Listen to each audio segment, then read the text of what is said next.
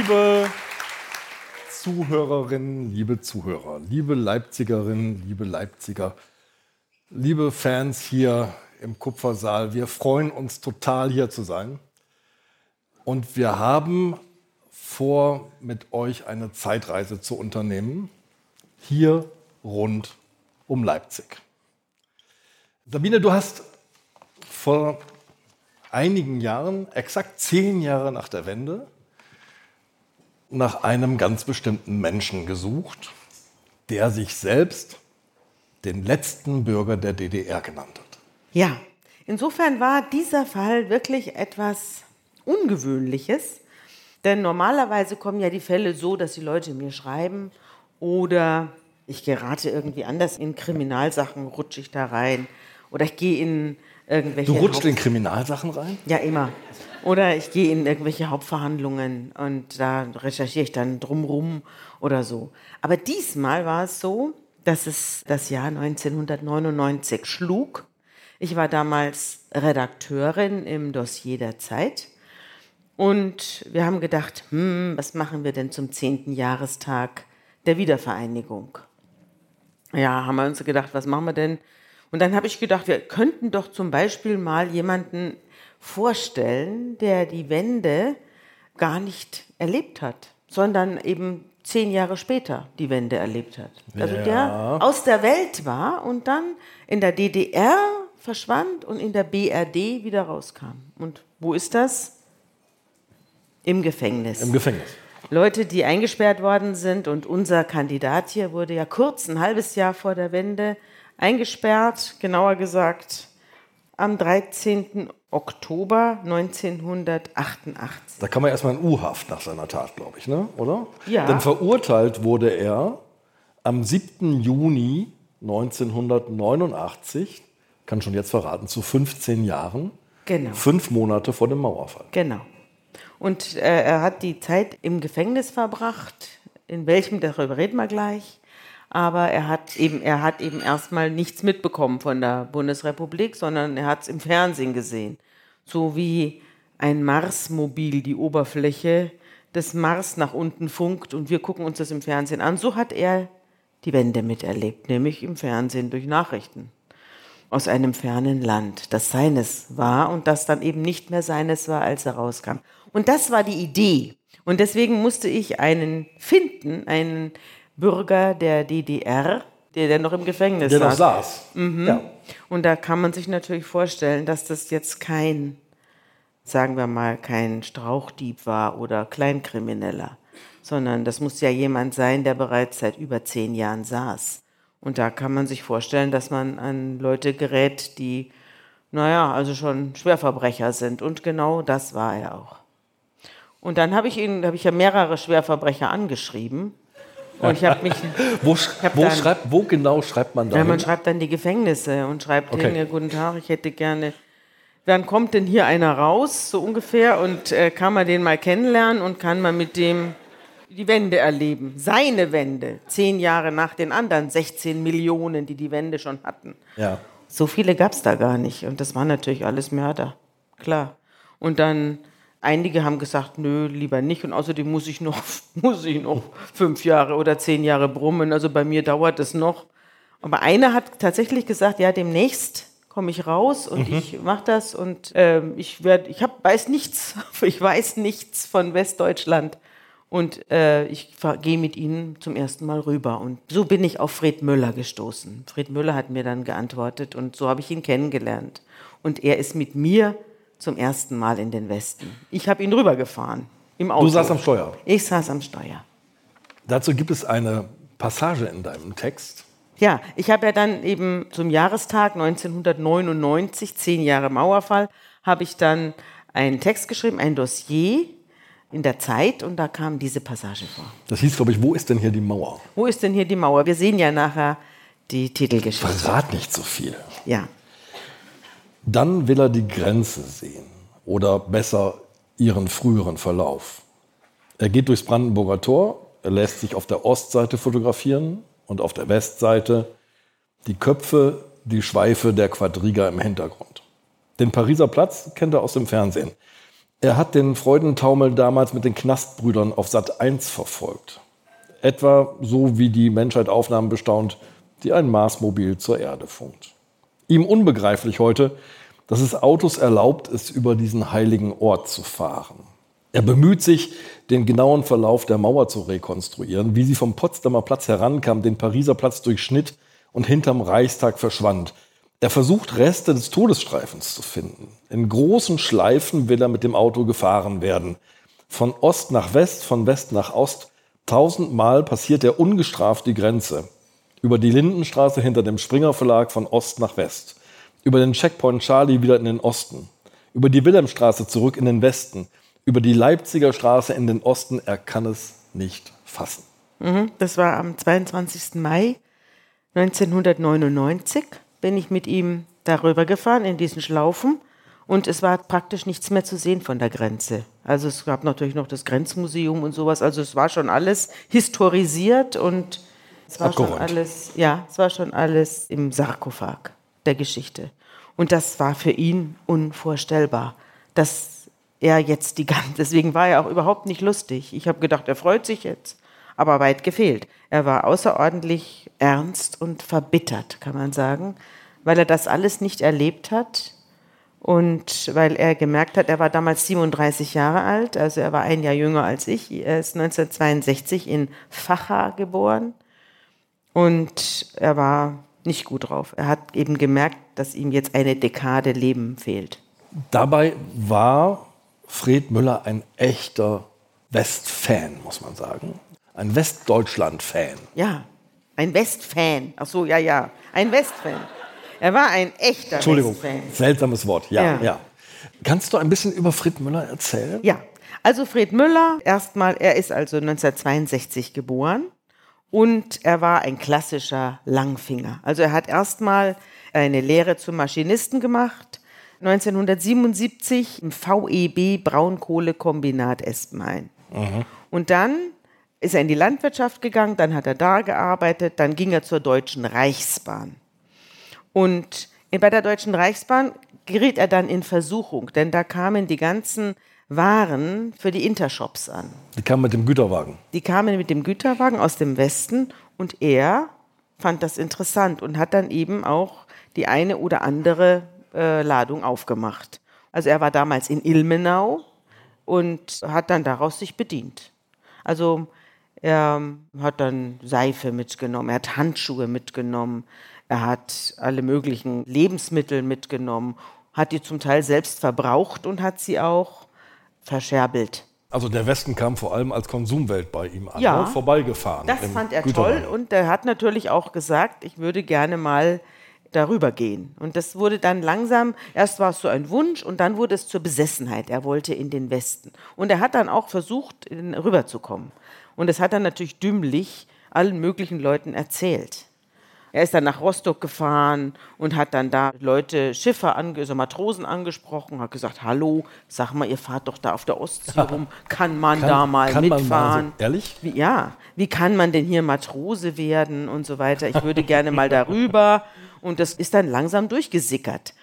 Und da er schon das eine oder andere Mal eine kleine Geldstrafe bekommen hat wegen Langfing, wegen allerhand Diebstählen, wurde er dann irgendwann mal auch überwacht von ja, IMs, die aber keine richtigen IMs waren, obwohl sie doch bei der Stasi zur Stasi gehörten. Aber es war alles sehr kompliziert, denn es gab nicht nur bei der Stasi IMs, sondern auch die Kriminalpolizei hatte IMs. Und wenn dann so unsichere Kandidaten waren, wie unser Herr Müller, dann wurden auf den auch IMs angesetzt. Sie hießen aber nicht IMs, sondern die hießen ICMOs. Das waren inoffizielle kriminalpolizeiliche Mitarbeiter im operativen Einsatz. Ah. Und dann gab es die sogenannten FHs, das waren die freiwilligen Helfer. Und die hat man da in großer Zahl. Hier ein, also der Führungsoffizier, der hieß Knabner. Hoffentlich hört er uns jetzt zu. Also Herr Knabner hat diese ganzen ICMOs und FHs da geleitet und die haben ihm dann Sachen zugetragen. Und hat unseren Westfan Fred Müller genau. umstellt. Als sich das durchsickerte, dass das ein Westfan ist, hat man ihn überwacht.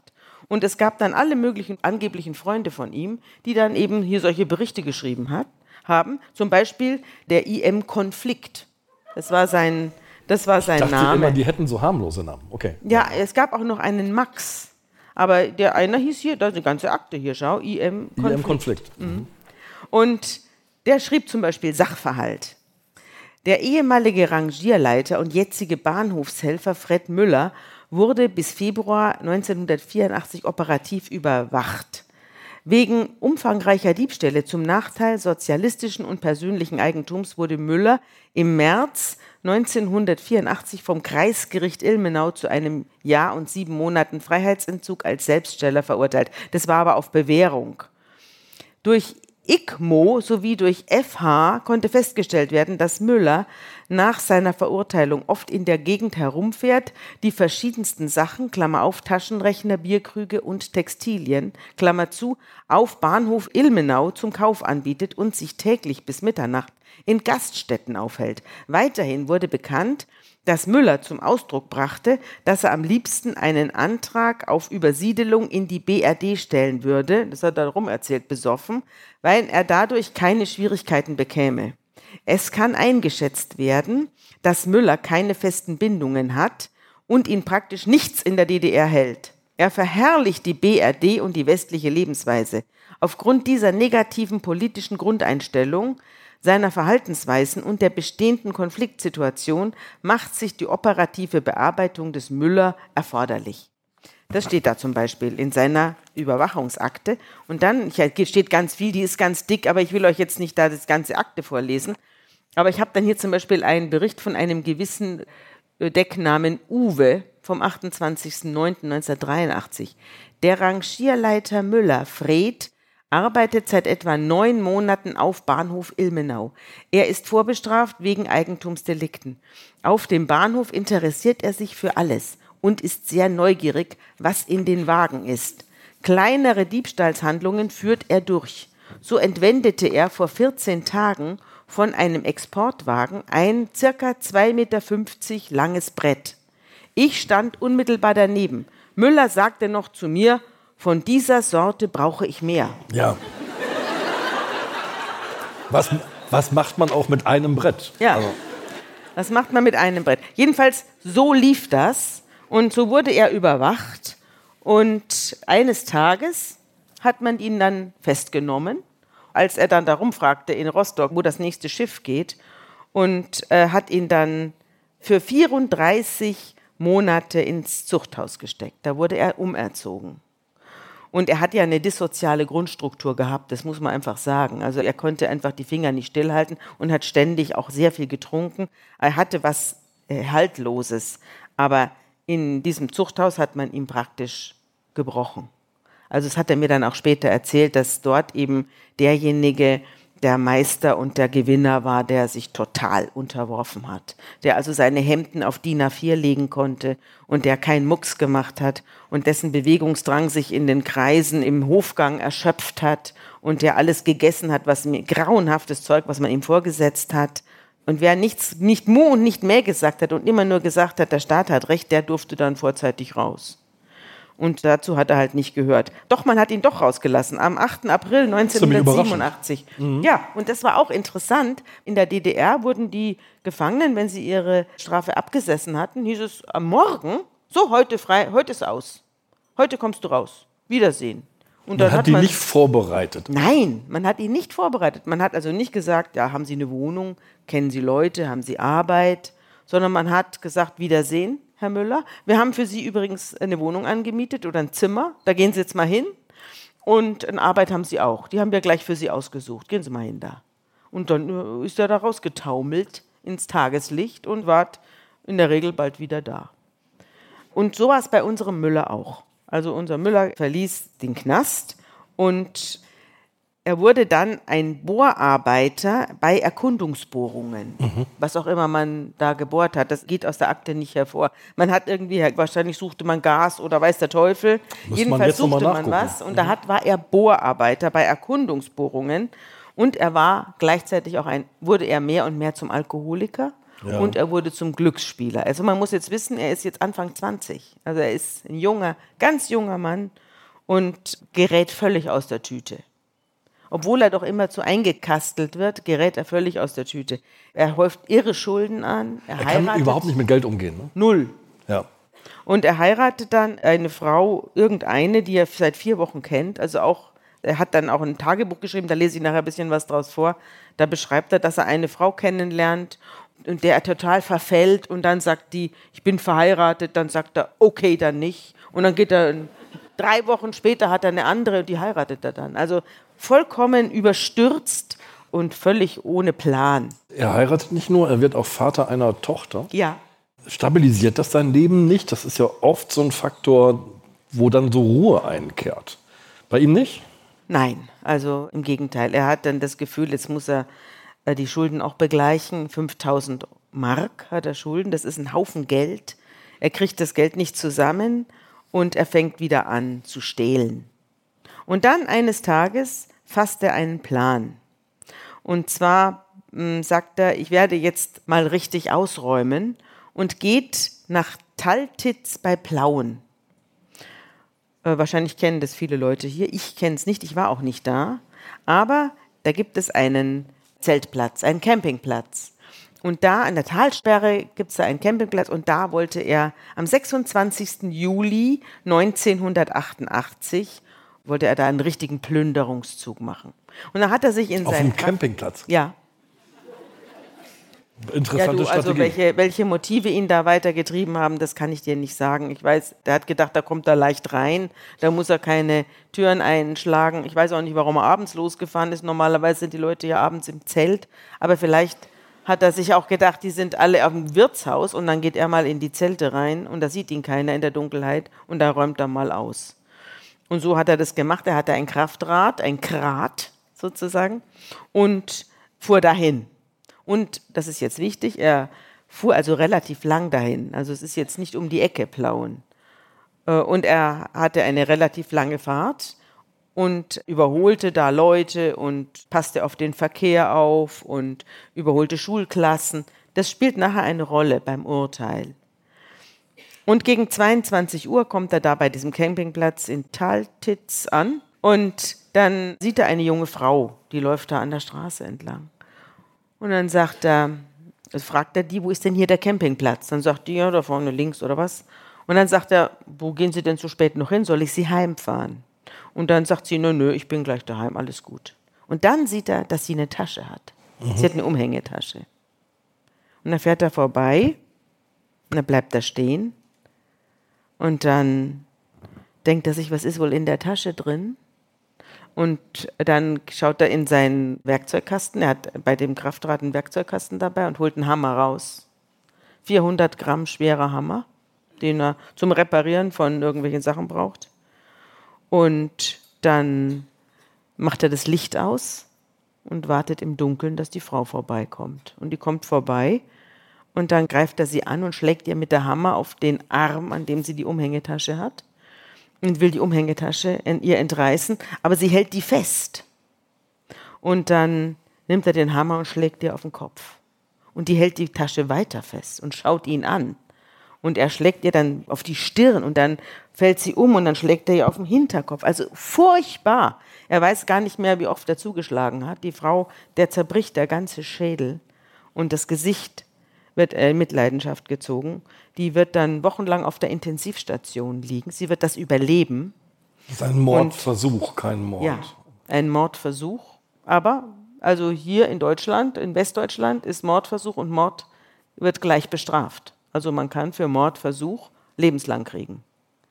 Und sie ist eben extrem schwer geschädigt. Sie heißt Viola G. Und ich muss ganz ehrlich sagen, als ich mich jetzt wieder mit der Sache beschäftigt habe und auch in den Jahren, die dazwischen gelegen haben, habe ich mir gedacht, habe ich diese Geschichte eigentlich richtig geschrieben? Also ich würde sie heute, wenn ich sie heute schreiben würde, würde ich sie anders schreiben. Denn die Viola G spielt in meinem Dossier keine Rolle. Gar keine. Ja. Es war, der Fokus war, was passiert mit einem, der zehn Jahre später den Westen erlebt. Aber sie hat ja den Westen dann auch erlebt. Vielleicht nicht zehn Jahre später, vielleicht hat sie ihn ja auch gar nicht erlebt. Das weiß ich gar nicht. Und ich würde heute die Geschichte der Viola G auch erzählen. Das tut mir heute leid, dass ich das nicht getan habe. Er fährt auf seinem Kraftrad, er ist unterwegs, aber Ja. er ist gleichzeitig stark alkoholisiert. Das hat ja alles er selber gesagt. Man hat es zwar so zum Teil nachrecherchieren können, wo er überall was eingeworfen hat, aber letztlich bezog sich diese Alkoholisierungsdichte da, die bezog sich auf seine eigene Aussage. Also es war jetzt nicht so, dass da einer ihm hinterher Blut abgenommen hätte, sondern er hat ja, und das ist wegen, deswegen habe ich die Geschichte mit dem Überholen erzählt und so weiter. Das hat natürlich später dazu geführt, dass das Gericht gesagt hat, also Motorradfahren konnte er. Und er konnte alle möglichen Leute überholen und war- ist niemandem Es war aufgefallen. eine Strategie zu behaupten, ich habe ein Dutzend Biere getrunken, Mhm. Wein, Wodka und so weiter und eigentlich war ich nicht mehr zurechnungsfähig sozusagen. Genau, darauf wollte er dann auch hinaus. Und das hat ihm das Gericht nicht geglaubt.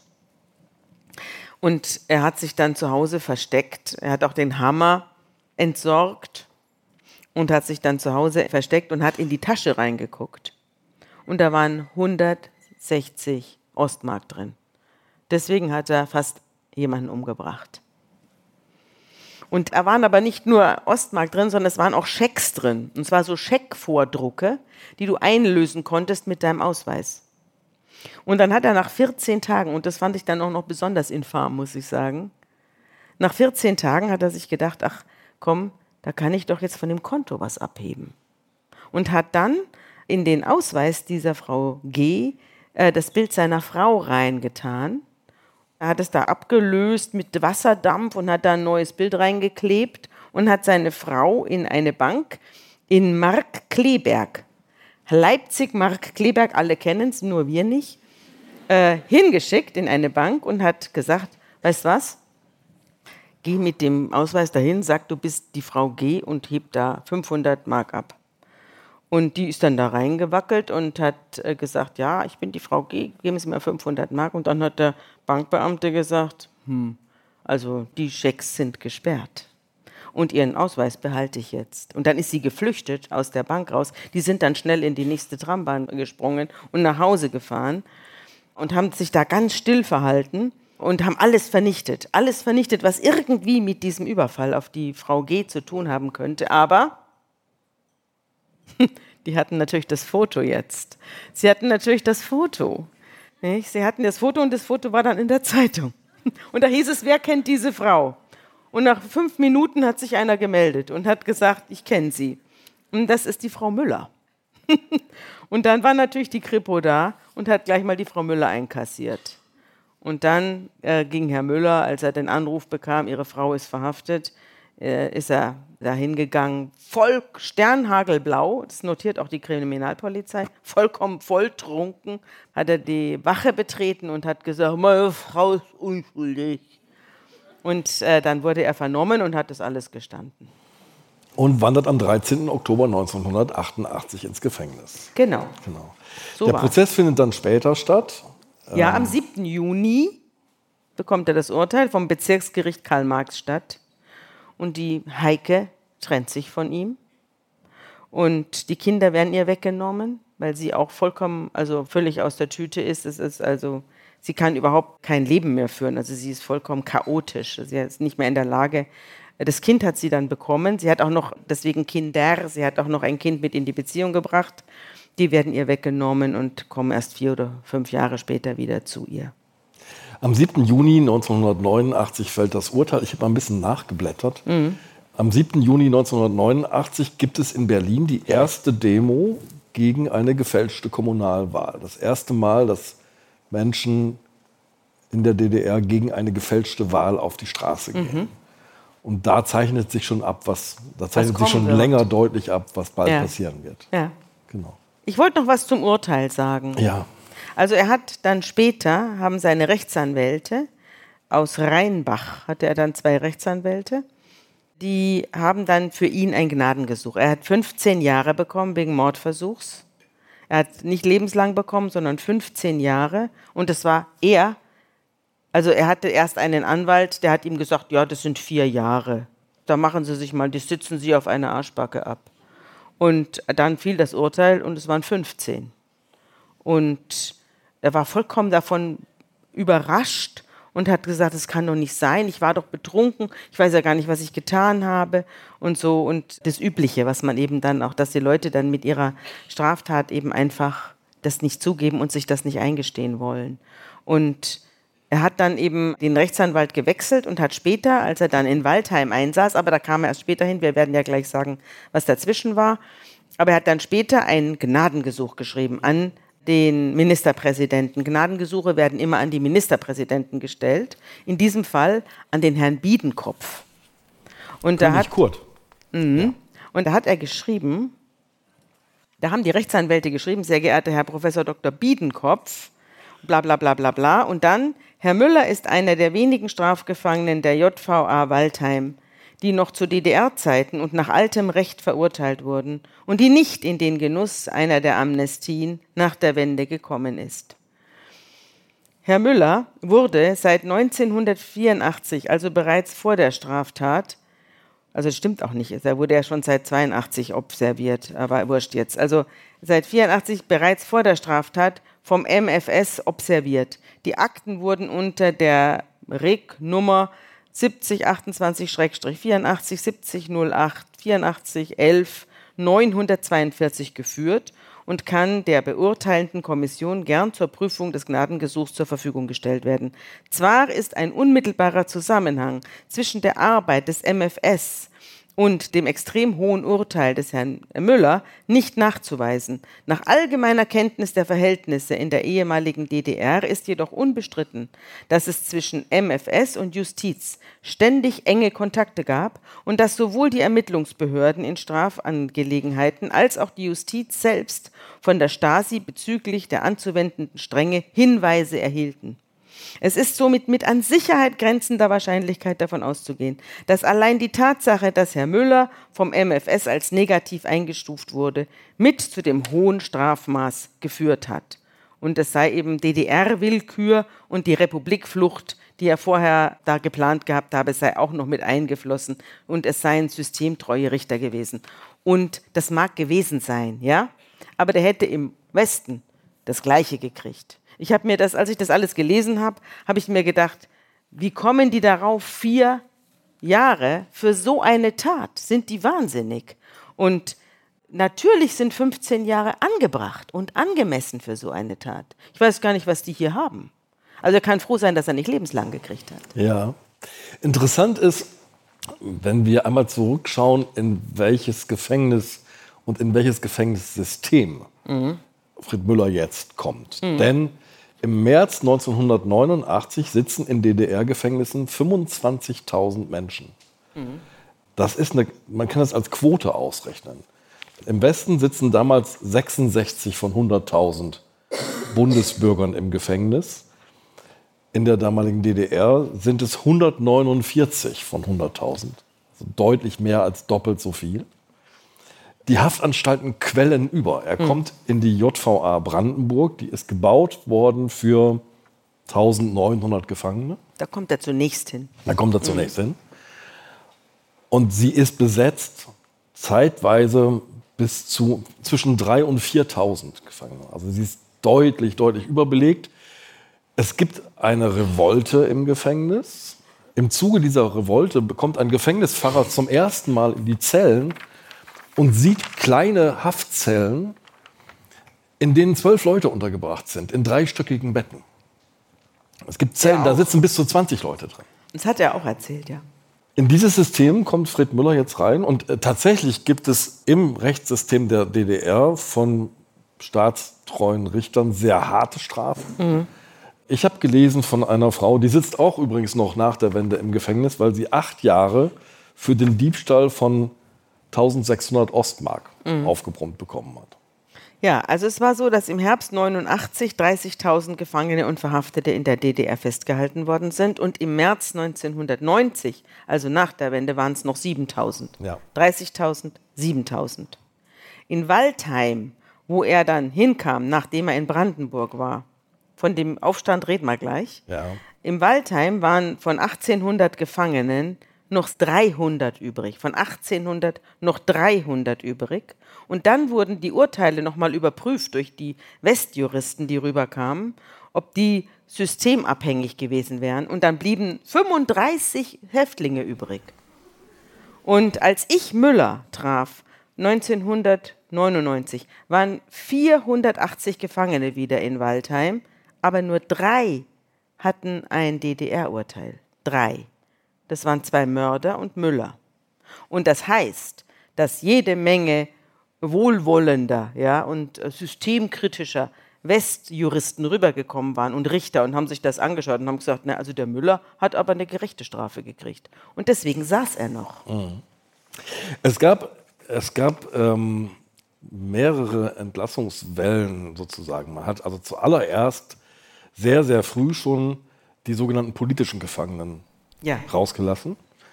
Also wegen Republikflucht Verurteilte und ähnliche. Dann Menschen, die so als im DDR-System als nicht sozial kompatibel galten, zum Beispiel Arbeitsbummelei mhm. als, als Urteil. Mhm. Und schließlich, schließlich jene, die weniger als drei Jahre, zu weniger als drei Jahren verurteilt worden sind. Müller blieb übrig und er hat, ich glaube, dir erzählt, du hast ja gesagt, auch in dieser JVA Waldheim sind viele entlassen worden. Die meisten habe ich entlassen. Was ja, meint er denn damit? Das kommt aber nachher. Jetzt wollen wir erst so, darüber okay, reden, was gut. in Brandenburg Ich merke es mir. Ja. ja. also Brandenburg war eine riesige Haftanstalt. Ich glaube, haben, die zweitgrößte. Ja, und die haben dann die Wände ja mit dem Radio mitgekriegt und mit Sat 1, mit äh, dem Fernsehraum. Im Moment fürs Fernsehgucken mussten die erst in Hungerstreik treten, wenn ich ja, mich richtig erinnere. Da haben sie erst in Hungerstreik und dann gab es einen riesigen Aufstand in der JVA. Das kann man auch aus dem Archiv nachlesen. Er war in der Reinigungskolonne und dann hatten die so Blocker. Das sind Steine, weißt du noch? Das ja, ja, ja, ja, So schwere das Dinger mit so Filzen. Also, als ja, genau. ich ein Kind war, gab es den Blocker auch Wurde noch. Geblockert. Das waren Steine, Marmorsteine, da waren Lappen drumherum gebunden und damit hat man dann die Böden spiegelglatt geblockt. Und das hat der gemacht. Und mit diesen Blockern sind die dann auf die Wachhabenden los und haben die Wände eingeschlagen, die Fenster eingeschlagen und haben ganze, ja, die haben Abrissarbeiten gemacht. Das waren wie Abrissbirnen und haben sich dann tatsächlich durch die Wände rausgehauen. Die waren so wütend, weil sie gesehen haben, es kommen Amnestiewellen und die Amnestie trifft sie nicht. Die also Wellen gehen an ihnen vorbei. Ja. ja, und da wurden die dann so wütend, deswegen hat man dann auch die Urteile alle nochmal überprüft. Brennende Matratzen sind da in den Hof geflogen und äh, Müller hat zu mir gesagt, ich wusste gar nicht, was durch so ein Gitterfenster geht, wenn einer es wirklich will. Und dann, haben die, dann kamen da die bewaffneten äh, Einheiten angerückt und der Müller, der dann also auch gegen das Tränengas so einen nassen Handtuch um den Kopf hatte, der hat dann irgendwann mal in in eine Waffe reingeguckt. Nicht? Und also dann, also dann war aus, dann war es aus mit dem, mit dem Aufstand. Er hat ja später ein Tagebuch geschrieben oder ein, einen Rückblick, einen Lebenslauf geschrieben, der eigentlich ziemlich ehrlich ist, bis auf die Straftat. Die lässt er oh, da, da, ein bisschen draufgehauen. So. Also ein bisschen mit dem Hammer. Also da macht er ein, eine, eine Pause. Ja? Aber sonst ist er relativ ehrlich. Ich habe das ja auch zum Teil checken können hier mit den anderen Akten. Uns wurde viel erzählt, schreibt er da. So zum Beispiel, dass alle einen Straferlass erhalten und die, welche LL, also lebenslang haben, sollten begnadigt werden, wo er das hergehört hat. Alle Versprechungen waren aber nur Lüge und so kam es, dass alles außer Kontrolle geriet und die Strafgefangenen an die Bevölkerung herantreten wollten. Wände wurden durchschlagen und brennende Matratzen flogen aus den Fenstern. Die Freihöfe sahen aus wie Müllhalden. Einige hatten es geschafft, sich aus ihren Zellen zu befreien, doch die wurden schnell gestoppt. Auf dem Flur standen schon schwer bewaffnete Polizisten und man fing an, mit ihnen zu verhandeln. Wieder wurden wir alle mit Lügen und Versprechungen beruhigt und gingen deshalb wieder zurück in unsere Zelle. Das schreibt er. Na gut, und dann hat er einen Antrag gestellt, dass er in die Nähe seiner Familie möchte. Er hatte ja relativ viele Geschwister. Und deswegen kam er in die Hölle von Sachsen nämlich in die JVA Waldheim. Und das war mit Bautzen zusammen, war das so die schlimmste JVA, die es gab. Man muss sagen, und das schilderst du in deinem Text ganz deutlich, Fred Müller erlebt zwar die Wände außerhalb des Gefängnisses nicht, er erlebt aber die Wände innerhalb des Gefängnisses. Das ist eine intensive Wende. Ja, und es ist dann ganz interessant. Ich habe ihm, also meine Vorstellung, ich treffe jetzt einen und mit dem gehe ich über die Grenze. Ja. Der ist dann also wie, er fühlt sich auf einmal wie auf den Seychellen oder so. Das hat sich gar nicht bewahrheitet, denn der Müller hatte schon Ahnung vom Westen inzwischen. Und zwar nicht, also erstens natürlich durchs Fernsehen. Es gab ja jetzt überall Westfernsehen. Und zweitens durch die Westler, die rüberkamen. Und die kamen natürlich auch in die Gefängnisse. Und zwar hielten dann da auf einmal Einzugpfarrer, Sozialarbeiterinnen, Psychologinnen, Suchtberater, Konfliktbewältigungsprogramme gab es, Selbstsicherheitstraining, Rollenspiel, Alkoholtherapie, Frustrationstoleranzübungen, soziale Kompetenzübungen und Einzeltherapie. Er selber war zwei Jahre in der Sozialtherapie und da lernte er dann, wie gehe ich aufs Amt oder wie bediene ich einen modernen westlichen Automaten. Oder Und solche wie Sachen. werde ich nicht sauer, wenn ich das nicht bekomme, was ich Genau. haben will? Wie halte ich mich zurück, wenn ich das nicht bekomme, Auf was ich Amt gerne haben Beispiel. möchte? Das hat er da gelernt. Aber vorher hat er noch geschrieben, und deswegen ist das ganz interessant. Äh, vorher, also so, als er da so drei, vier Jahre einsaß, das war dann im 1993, starb sein Vater.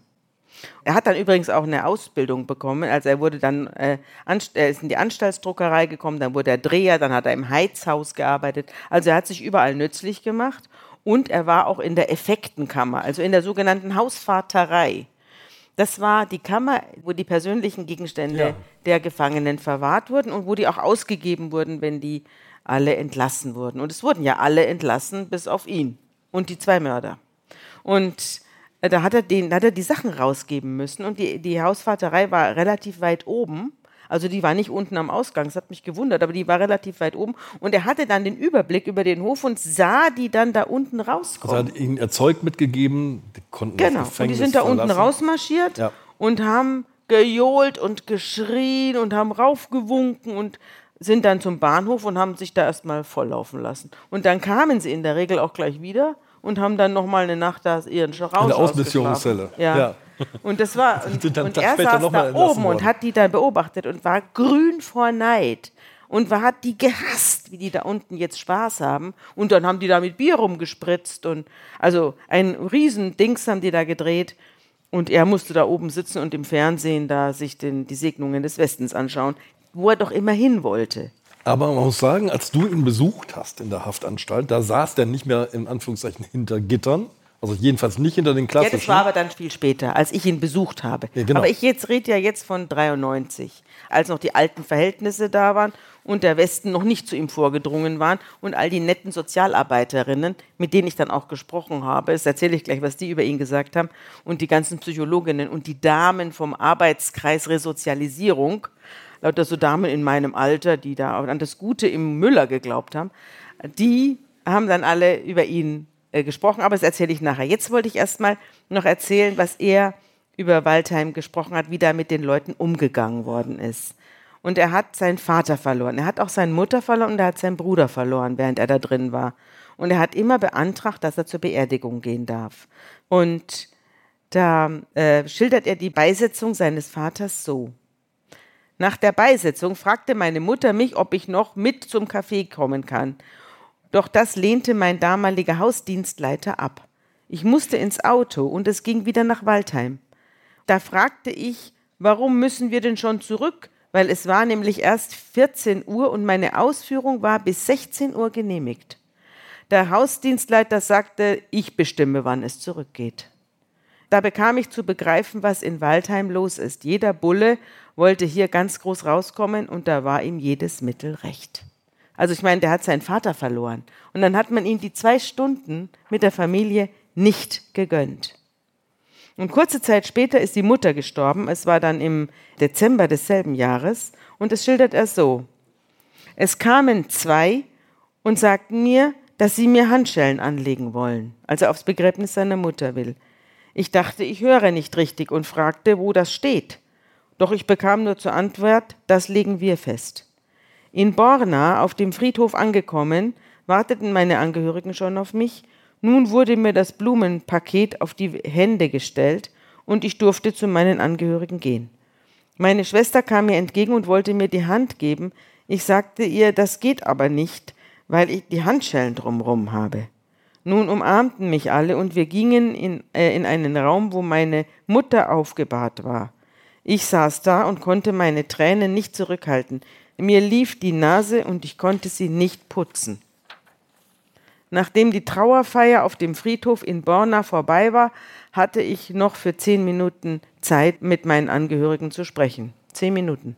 Nun sahen alle, dass ich die ganze Zeit Handschellen anhatte, und sie konnten es nicht verstehen.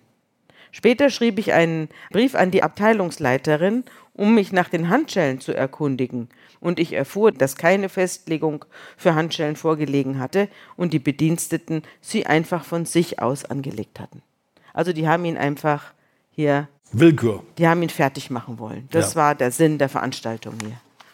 Und das fand ich schon also oberübel. Du hast es so in einem Satz zusammengefasst, das Gefängnissystem war so, dass möglichst wenig Störendes von den Gefangenen übrig blieb, was genau. den Staat hätte ja irritieren können. Ja, so hat er es mir erzählt und so habe ich es ja auch. Ich habe ja ganz viel recherchiert. Ich war ja bei den Gefängnisleitern, ich war bei den, bei den Leuten, die den Justizvollzug geleitet haben. Ich war auch in den Ministerien und so weiter. Ich habe tausend Schriften gelesen. Daher habe ich auch diese ganzen Zahlen, die habe ich vom Justizministerium Sachsen bekommen.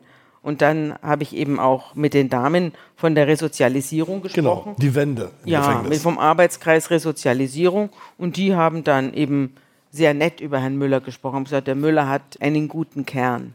Man muss ihn nur freilegen. Und eigentlich ist er ein guter Kerl, er hat sich nur einfach nicht im Griff und so. Also die hatten sehr nett über ihn gesprochen, die haben mir auch sehr nett Ich glaube, Sie haben ihn mit Döner und Lasagne freigelegt, oder? Bitte? Sie haben ihn mit Döner und Lasagne freigelegt, kann ja. das sein? Ja, ja, sie haben ihn dann, also die, langsam kam der Westen ja auch in anderer Form, nicht nur in Form von Sozialarbeitern, sondern auch in Form von Dönerläden und in Form von Italienern und so weiter, kam er in den Osten reingerückt und da hat er natürlich dann immer wenn er dann mal raus durfte. Und er kam ja dann langsam, hat er Lockerungen bekommen.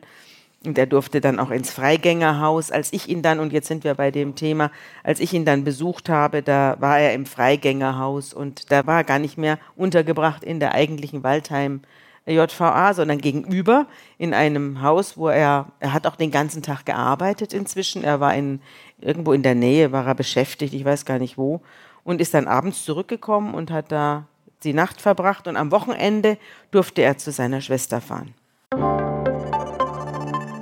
Werbung. Liebe Hörerinnen und Hörer, Sie möchten das Magazin zum Podcast einmal unverbindlich testen? Dann lassen Sie sich Ihre persönliche Zeitverbrechen-Ausgabe gratis nach Hause liefern. Jetzt bestellen unter www.zeit.de/slash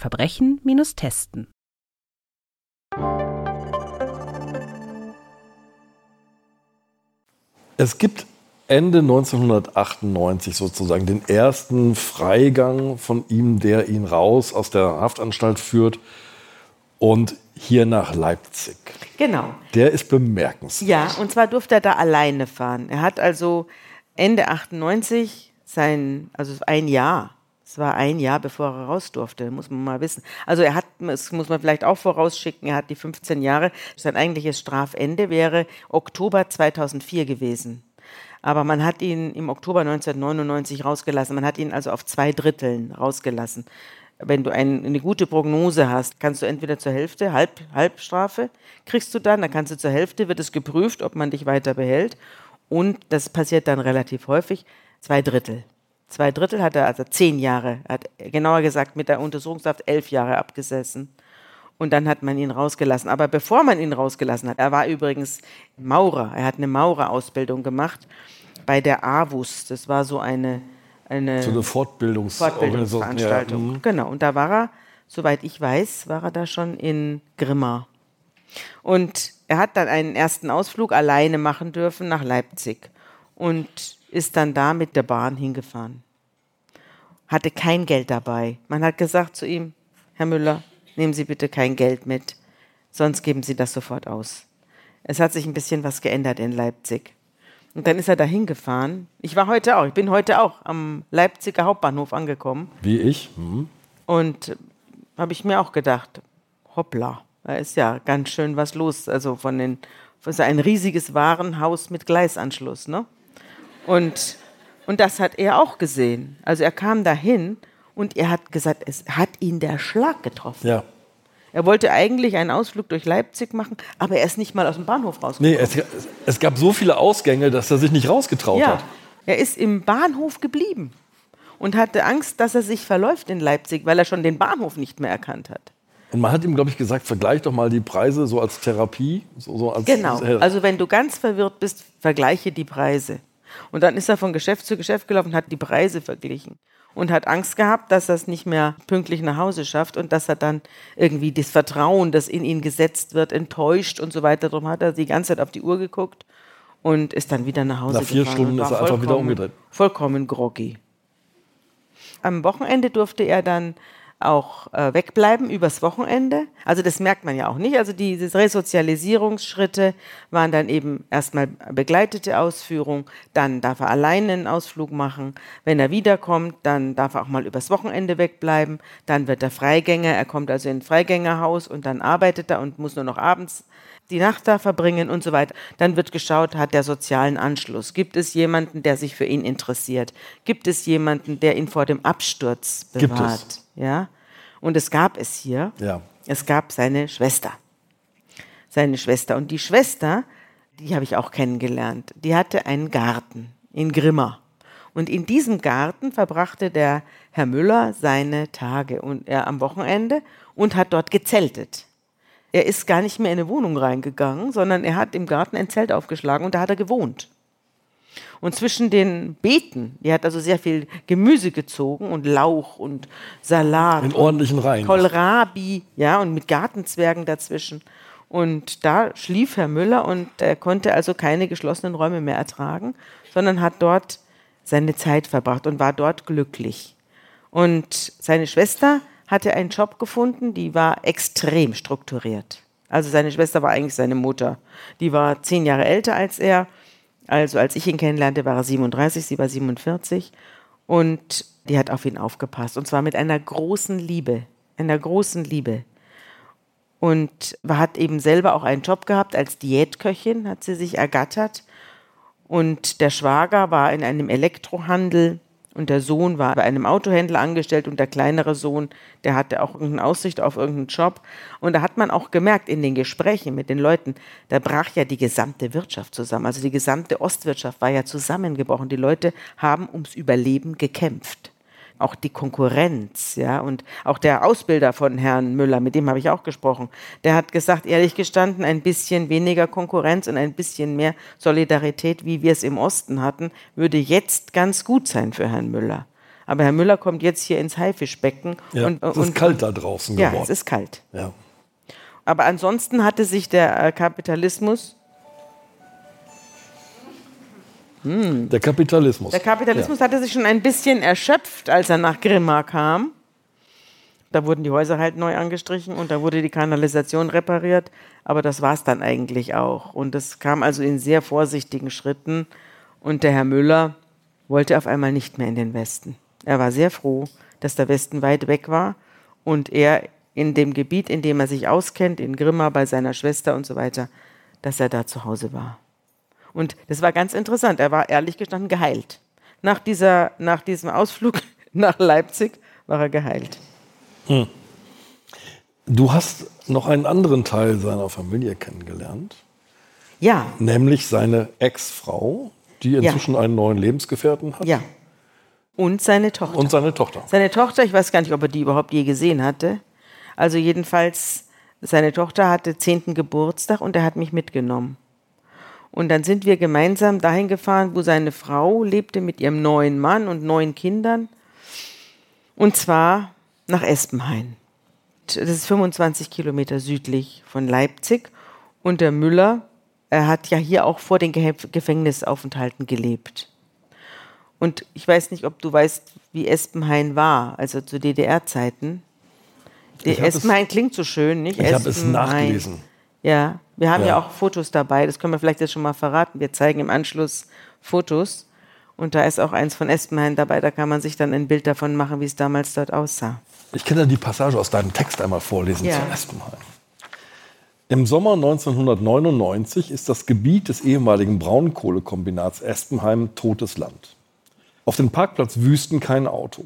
Aus gewaltigen Backsteinruinen starren gebrochene Fenster. Brikettfabrik 2 ist abgerissen. Brikettfabrik 1, in der Müller früher als Brikettmacher arbeitete, steht noch. Die Türen verrammelt, die Luken vermauert.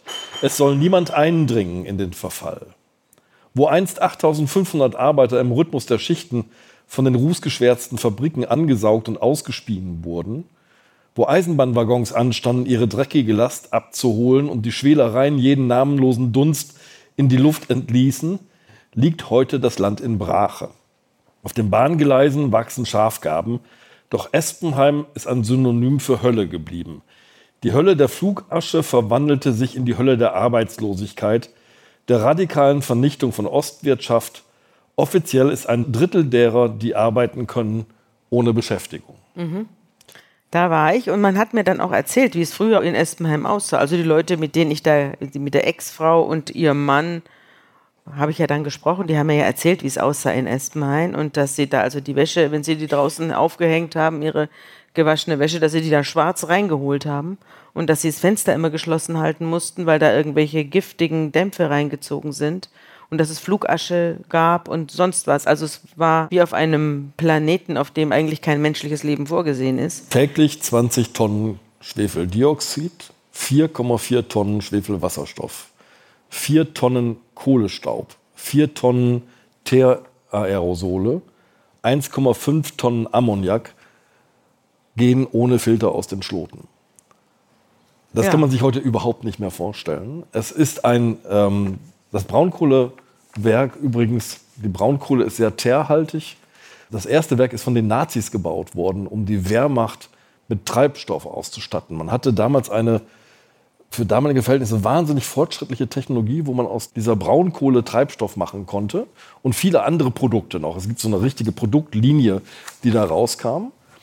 Und im Krieg ist natürlich dieses Werk total zerstört worden. Die DDR hat es wieder aufgebaut hat es aber nie ertüchtigt, weil man dachte, irgendwann braucht man diese Braunkohle nicht mehr. Man kann ja Öl nehmen als Ausgangsstoff. Und dann kam die Ölkrise mhm. und dann hat man das Ding einfach weiterlaufen lassen und zum Teil wirklich bis ans Limit gefahren, weil die DDR ein ähnliches Ziel hatte wie manche Staaten heute, nämlich energieautark zu sein, mhm. möglichst unabhängig von Importen. Ja. Und darum hat man ohne Rücksicht alles durch die Schornsteine geblasen. Und trotzdem war die Familie, die ich da kennengelernt habe, vollkommen demoralisiert. Also die hatten alle keine Arbeit und die hatten auch keinen Fernseher und sie hatten auch kein Telefon. Es gab damals noch keine Handys man hatte ja auch keinen Telefonanschluss und mir kam das vor, als ob die auf einer Insel lebten, die von der Welt abgeschnitten war. Die hatten zwar Fernsehen, aber sie haben sich dann gegenseitig besucht und das war's. Also sie waren wie eine eigene Gemeinde, die irgendwie keinen Anschluss an die Welt mehr hatte. Die hatten nur noch eben die Eindrücke aus dem Fernsehen. Sie hatten kein Auto, kein Telefon. Und sie waren irgendwie wie vergessene Ureinwohner jenseits der Datumsgrenze. So lebten die und waren unglaublich sauer und waren unglaublich schlecht gelaunt und böse. Also die waren richtig wütend. Und das hat mich sehr beeindruckt, dass die, also obwohl sie jetzt schnaufen konnten, haben sie eben immer gesagt, früher war alles besser. Früher hatten wir einen Job, früher wussten wir, wo wir hingehören. Jetzt sitzen wir den ganzen Tag hier im, im Zimmer und gehen uns gegenseitig auf die Nerven. Und der Einzige in diesem Raum, der guter Dinge war und äh, halbwegs gut gelaunt, war Herr Müller. Herr Müller sagte, ja, also ich äh, habe eine Perspektive, ich weiß auch schon, wo ich arbeite, ich komme ja bald raus. Und über ihn kam der Westen sozusagen in kleinen therapeutischen Dosierungen und er wurde dann sozusagen gewöhnt, fahren Sie mal ohne Geld äh, in den Hauptbahnhof, ja? Und hier wurden die Leute also vom Westen überfallen. Der kam wie ein Räuber, hat ihnen alles entrissen, hat ihre Häuser noch angemalt und ist wieder abgedampft. So war das. So haben die das empfunden. Und das war, fand ich sehr interessant, dass der Müller sozusagen für mich, auf mich noch den hoffnungsvollsten Eindruck in dieser ganzen, in dieser ganzen, äh, in diesem ganzen Nachmittagscafé gemacht hat. Er hat Pläne, er hat Ideen, er hat Ehrgeiz, er ist jetzt ausgebildet, er will arbeiten, schreibst mhm. du. Genau. Und so verließ ich ihn. Das war 1999. Im September ist das Stück erschienen und dann kam er raus und hat mir noch eine Karte geschrieben und dann habe ich ihn aus den Augen verloren. Du schreibst, seine größte Aufgabe ist es jetzt, seiner kleinen Tochter die Welt zu zeigen, die er selbst nicht kennt, wenn er ab 13. Oktober ein freier Mann sein wird. Genau. Das ist der letzte Satz. Das ist der letzte Satz. Und dann haben wir ja das Kriminalmagazin erfunden in der Zwischenzeit. Und 20 Jahre später, also 2019, haben wir gedacht, was ist denn eigentlich mit dem Herrn Müller? Jetzt ist es 20 Jahre her. Da könnten wir doch eigentlich die Geschichte, wie es weiterging, mal im Kriminalmagazin nachdrucken und äh, nachrecherchieren. Was ist mit Herrn Müller und seiner Was Tochter? Was ist mit Herrn Müller und seiner Tochter? Und dann habe ich gedacht, äh, frage ich doch am besten ein Landeskind, das den Herrn Müller ausgräbt. Und bin dann hier auf Martin Machowetz gestoßen, der damals der Leiter unseres Leipzig-Büros war. Hier. Martin ist auch da. Hallo, Martin, wo bist du? Martin, komm doch einfach mal hoch. Ah, Da ist von er. da Ich komme kommst von du. hinten. Ich komme von hinten. Schönen guten Abend. Hallo Sabina, hallo Genau. Andreas. Martin, na Martin ist dann 20 Jahre später, hat er sich auf die Socken gemacht und hat Herrn Müller gesucht. Und ja, was hast du gefunden? Erzähl mal. Es ist ja bei der Zeit relativ berüchtigt, wenn Sabine anruft, dann weiß man, jetzt gibt's was, vor dem kann man nicht fliehen. Und ich hatte also eines Tages Sabine am Telefon und sie sagte, Martin, du musst den Müller finden. Und dann dachte ich, okay, dann muss ich jetzt den Müller finden. Und dann erzählte sie mir die Geschichte und stattete mich mit ein bisschen Wissen aus und ich schaute mir diesen Text an, der wahnsinnig beeindruckend war. Ich finde es so toll, dass du damals äh, ja auch so empathisch beschrieben hast, wie hart das für die Leute war. hast Du bist ja gesagt, selbst noch der- in der DDR geboren, ne? ja, ja, ich habe noch den DDR-Impfpass 1988 äh, im gleichen? Jahr wie Müllers Tochter übrigens. Du beschreibst in diesem Text ganz wunderbar, wie krass das war, dass der Westen über dieses Land gefahren ist und manche nicht wussten, wie ihnen geschah. Und den ersten Tipp, den du mir, glaube ich, gabst, äh, auf der Suche nach Fred Müller war, es gibt da so einen Anwalt, den man fragen kann, der ist da in Waldheim. Und dann habe ich den auch gesucht, den gibt es auch noch, da wo Müller zuletzt einsaß. Äh, und du gabst mir, glaube ich, auch aus den Akten den Namen, Herr Schlesier hieß er, glaube ich. Und das ist ein Mann, der hat ganz viele Mörder und Vergewaltiger vertreten. Und ich habe ihn angerufen und er sagte, ach, der Hammermüller. Ah, Der er Hammermüller. Ja. Na klar kenne ich den noch. Das war einer der charismatischsten und freundlichsten Mandanten, die er je hatte, sagte Ja, er. das war er auch. Auch ganz beliebt unter den Mithäftlingen. Und dann habe ich ihn gefragt, ja, und wo ist er heute? Keine Ahnung, nie wieder was gehört. Ich glaube, der gab mir noch den Tipp, es mal in Grimma zu versuchen, weil er auch wusste, dass es da Familie gab. Aber Die wir Schwester. wussten, wir wussten Ja. nicht mehr, wie die Schwester heißt. Ah. Naja. Äh, Es gibt doch Momente des des Vergessens. ich dachte erst mal, Fred Müller, Grimma finde ich auf Facebook. Ging auch nicht. Müller ist jetzt auch nicht der seltenste Name. Und habe dann auch ein paar Müllers durchtelefoniert. Natürlich eine sagenhafte Quatschidee. Und dann wusstest du aber doch auch noch den Namen der Schwester, die ich dann auch irgendwie gesucht habe, auch nicht gefunden habe. Ich kann Also- dir auch sagen, wo ich es her hatte. Ich hatte dann nämlich doch, äh, in, ich habe ja hier die ganze Recherche Müller mitgeschrieben. Im Blog. Endlose Interviews. Und auf einer dieser Seiten habe ich den Namen der Schwester dann gefunden. Das ist gemeint, wenn Journalistinnen sagen, Ja. ich hab's im Blog. Nachdem ich äh, Kleingartenkolonien abgefahren war, Namen gegoogelt hatte, Anwälte angerufen, sagtest du, ach, ich habe sogar die Adresse. Ja, aber da musste ich erst dann diese ganzen Kritzeleien von damals durchlesen. Ja, du musst dich ja auch warm Und außerdem, 20 Jahre später ist eine Adresse auch nicht mehr viel wert. Dachten wir. Dachten Ähm, wir. dachten wir. Aber es gab noch einen Straßennamen, es gab noch einen Familiennamen, ich sage den jetzt hier nicht, aber gab es alles noch und es gab sogar noch eine Telefonnummer. Aber da ging niemand ran. Ich bin hingefahren, der Name stand dran.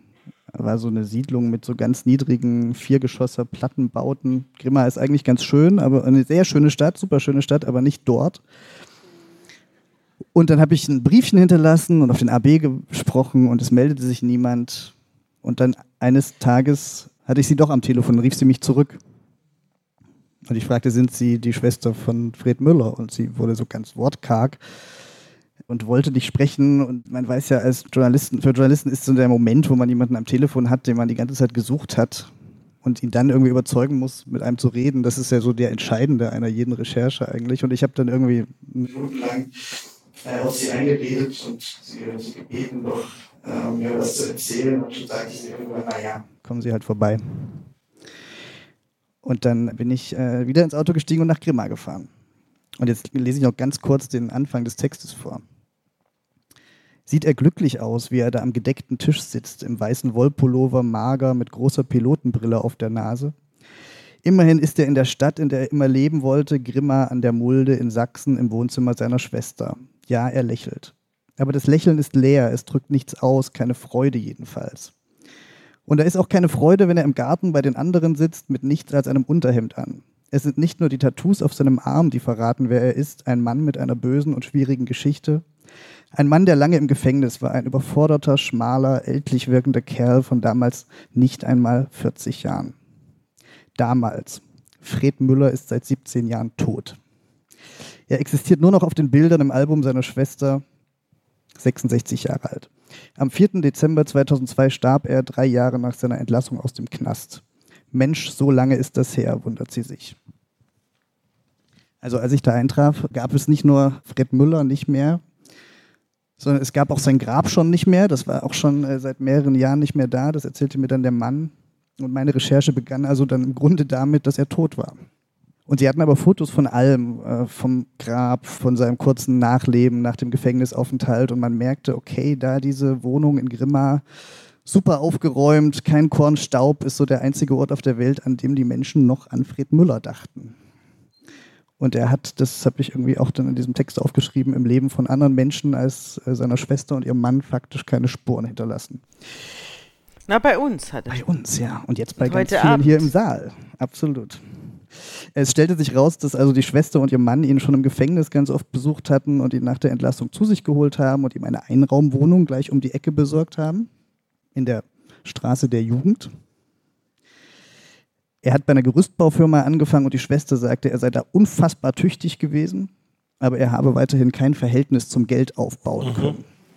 Wir merken ja, er ist so ein, er, wir haben ja schon erzählt, er ist so ein Suchttyp. Ne? Also er trinkt, er macht alles exzessiv. Ja, absolut. Alles, was er tut, macht er exzessiv. Absolut. Und was macht er jetzt? Also sie sagte, sie musste vor allem erstmal immer mit ihm einkaufen gehen, weil alleine konnte er das gar nicht. Wenn er irgendwo in den Supermarkt gegangen ist, hat er alles Geld sofort ausgegeben für irgendwas, was er nicht brauchte. Und er wurde spielsüchtig. Das war er auch in seiner Jugend ja schon mal gewesen. Automatenspiele. Anfangs hat er nur ein paar Runden gespielt und später unfassbar gezockt. Einmal kam er mit 8000 Mark nach Hause oder waren es schon Euro? Waren sogar schon Euro, glaube ich. Und ein paar Tage später war alles weg. Dann hat er sich verschuldet. Dann ist seine Schwester mit ihm zur Schuldnerberatung gegangen. Also sie hat sich wahnsinnig rührend um ihn gekümmert. Hat Finanzpläne mit ihm gemacht und hat ihm einen Platz in einer psychiatrischen Klinik in Wiesenburg bei Zwickau verschafft, wegen der Spielsucht. Und von da haben sie mir auch Fotos gezeigt. Ein ganz dürrer, abgekämpfter Mann, der ganz unglücklich und überfordert aussah. Und da sagte dann die Schwester, dort geschah der Nackenschlag. Es gab irgendwie eine Routineuntersuchung im Juni 2002 und die Ärzte haben Schatten auf seiner Lunge entdeckt und es war Krebs. Und die Schwester sagte, als wir dachten, nun wird alles gut in seinem Leben, kam die Krankheit und hat ihn sich geholt. Er hatte sein Leben lang geraucht und gesoffen bis zur Zeit im Knast, nach dem Knast nie wieder Alkohol angerührt. Aber die schlechte Ernährung, ihm hätten auch die Vitamine gefehlt, sagte der Mann der Schwester. Es war einfach Krebs und im Sommer 2002 ist er in einem Krankenhaus in Leipzig gestorben. Wollen Sie Fred Müller kennenlernen? Wir haben ein paar Fotos mitgebracht. Die sind entstanden, Sabine, im Rahmen deiner Genau. Recherche. Ja. Und der Fotograf hat sozusagen euren Weg durch Berlin nachfotografiert. Das ist er. Und das war damals das Dossier am 2. September 1999. Da sitzt Fred Müller. Also das haben wir nicht aufgestellt für ihn, sondern dieses Bild, da war irgendein Event vor dem Brandenburger Tor und dann hat der Fotograf zu Müller gesagt, setzen Sie sich doch mal da rein. Da steht ein aufgeblasener Sessel vor dem Genau, und hat er sich Brandenburger da Tor. reingesetzt. Und das ist das Bild. Aber so war er auch angezogen und so war er auch, hat er auch geblickt, als ich mit ihm kurz vorher immer wieder über die Berliner Grenze gefahren bin. Und der Fotograf hat dann den Weg mit ihm in der Bahn gemacht. Da fahren sie über den Potsdamer Platz oder sie sind kurz davor und machen sozusagen mit dem Bildmaterial nochmal die Reise in den Westen. Wir sehen einen tätowierten Mann im Jeanshemd. Das versuche ich jetzt immer den Menschen zu erklären, die uns nur zuhören. Ja, genau. Das wird ja, ein, das wird ja ein Podcast. Insofern ist es vielleicht ganz gut, wenn du auch erzählst, Wenn ich Bilder vorlese. Ja. ja.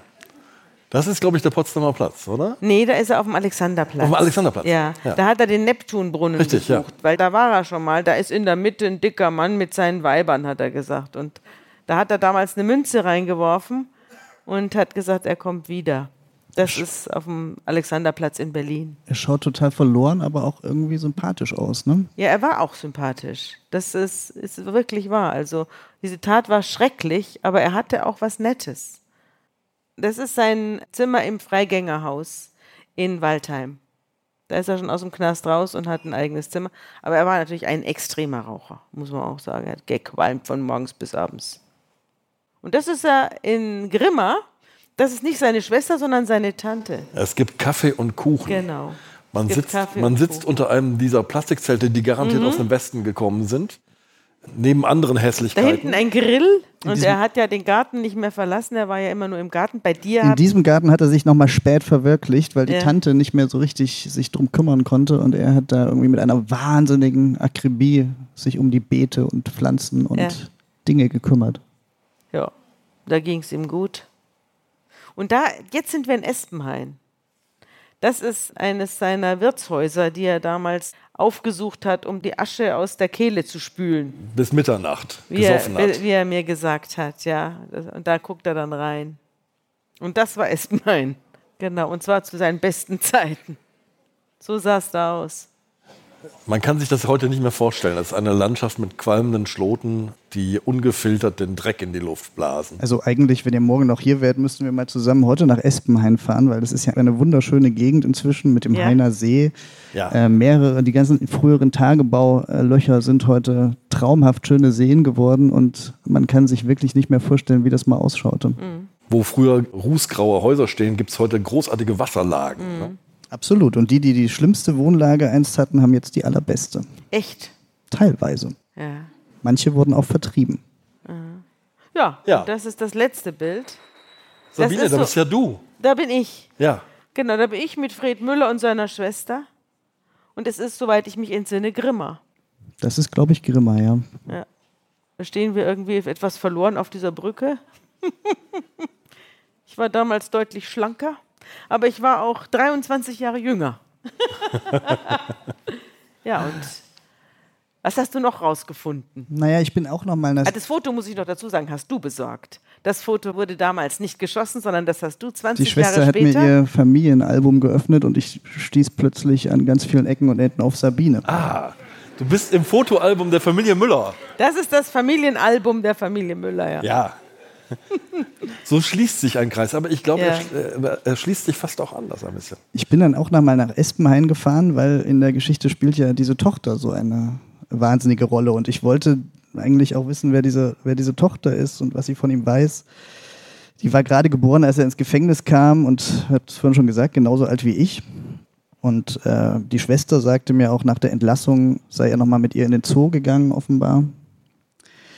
Und die Schwester sagte, vielleicht sei der Kontakt wegen der Spielsucht abgebrochen und vielleicht auch, äh, weil die Mutter der Tochter kein Interesse mehr dran hatte und den neuen Mann hatte. Ähm, und ich habe aber beschlossen, dass ich, dass ich die Tochter nochmal finden will. So, und ich ähm, konnte das in der Zeitung nicht schreiben, weil sie es nicht wollte, was ich auch gut verstehen konnte. Und ich habe sie aber über Facebook ausfindig gemacht. Sie schrieb mir, dass sie bei ihrer Mutter und ihrem Stiefvater aufgewachsen ist und dass ihr Vater sich ganz zu Beginn mal habe sehen lassen, aber eigentlich unsichtbar gewesen sei bei der Familie und dass der Kontakt eben so abbrach, als sie neun, zehn Jahre alt war. Und sie verstand auch so ein bisschen, dass der Kontakt abgebrochen ist, weil sie glaubte, dass ihre Eltern da sicher einfach Frieden und Ruhe in der Familie haben wollte, aber äh, wollte auch nicht so gern äh, drüber sprechen. Und ich habe sie das erste Mal schon gesprochen, als ich noch nicht wusste, was mit Fred Müller passiert ist. Und sie sagte mir, sie würde auch wahnsinnig gerne wissen, was aus ihm geworden ist. Und ich soll ihr das bitte sagen, wenn ich es rausgefunden habe. Ja, und dann ähm, habe ich sie auch nach meinem Treffen mit der Schwester nochmal besucht in Espenhain in einer Kneipe und sie hatte ihren Mann mitgebracht und war eine erwachsene Frau. Und ich habe ihr dann sagen müssen, dass ihr Vater eben nicht mehr am, am Leben ist und habe ihr aber viele Fotos mitgebracht von der Schwester, die ich irgendwie kopiert hatte und auf eine CD gebrannt hatte. Und sie hat damals gesagt, vielleicht bringt sie den Mut auf, Kontakt zu der Schwester aufzunehmen, würde sie wahnsinnig gern machen, wusste noch nicht, ob sie es machen würde. Ich habe ja beide sozusagen wechselseitig mit den Kontakten ausgestattet. und weiß bis heute nicht, ob sie es gemacht haben. Ja, also äh, keine Ahnung. Ich habe aber heute nochmal auf der Facebook-Seite der Tochter nachgeschaut äh, und gesehen, dass äh, Fred Müller vor einer Woche Großvater geworden wäre. Ja, damit endet unser Abend. Diese Geschichte endet hier. Sabine, Martin, vielen Dank, dass ihr sie mitgebracht habt. Ihnen, euch ganz herzlichen Dank fürs Zuhören. Tschüss.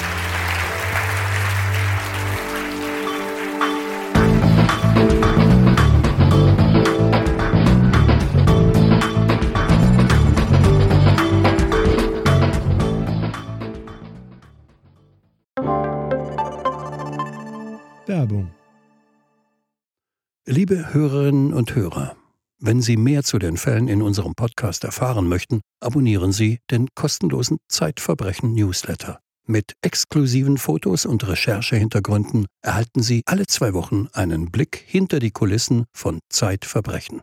Direkt anmelden unter www.zeit.de slash